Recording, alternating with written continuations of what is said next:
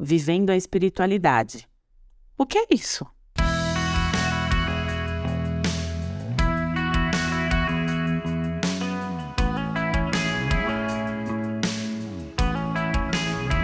Recentemente eu ouvi que espiritualidade não só é diferente de religiosidade, como é melhor do que ela.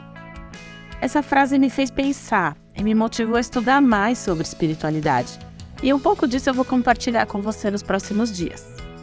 Bom, então vamos começar pelo começo. O que é espiritualidade? Esse foi meu primeiro questionamento ao ouvir essa frase, né? E cabe aqui um adendo inicial. A palavra espiritualidade não consta na Bíblia.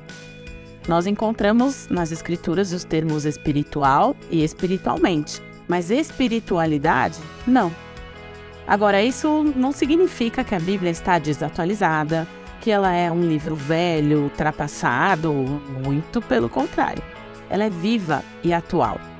A palavra de Deus é imutável e o que ela nos ensina também não é algo passageiro que muda com o passar dos tempos, ou com o desenvolvimento de tecnologias, ou mesmo com as transformações pelas quais a sociedade e até mesmo a linguagem passam. Enfim, podemos entender que espiritualidade é a qualidade daquilo que é espiritual, como diz o dicionário, o que talvez não clareie tanto assim o assunto para muitos de nós.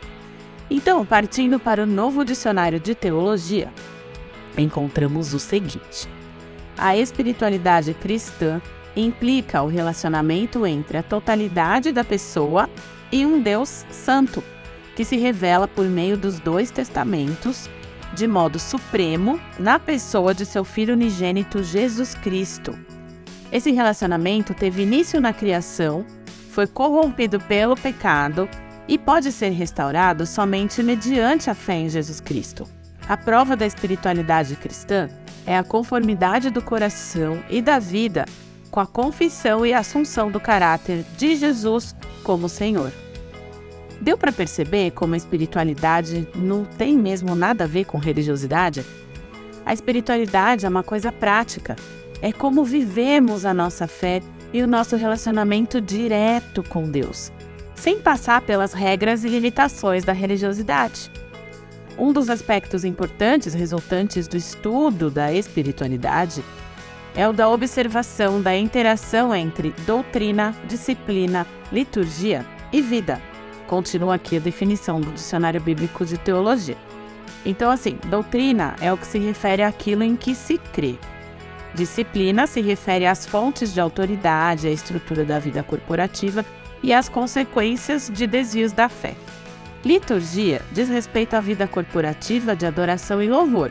Então, música, oração, sacramentos e outros atos públicos de adoração que exercem influência sobre as atitudes, ações e estilo de vida dos adoradores. E adoração aqui, lembrando, que é muito mais do que aquele momento de louvor e de tocar música na igreja, né?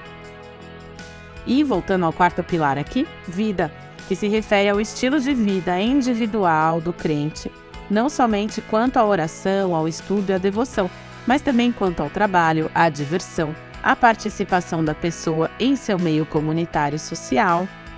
E, finalizando aqui o que diz o Dicionário Bíblico de Teologia, devidamente entrelaçados, esses quatro fatores proporcionam o padrão básico para o entendimento da estrutura de qualquer espiritualidade. Portanto, espiritualidade não é a sua presença no culto de domingo, o dízimo que você dá para a igreja, a roupa que você usa ou seu corte de cabelo. E sim, a sua vida de oração, o seu momento devocional, o seu estudo da Bíblia e tudo mais que você faz para alimentar o seu relacionamento com Deus.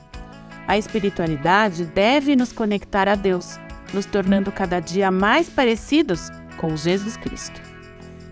E ao longo dos próximos estudos, veremos mais sobre a aplicação da espiritualidade nas diversas esferas da nossa vida.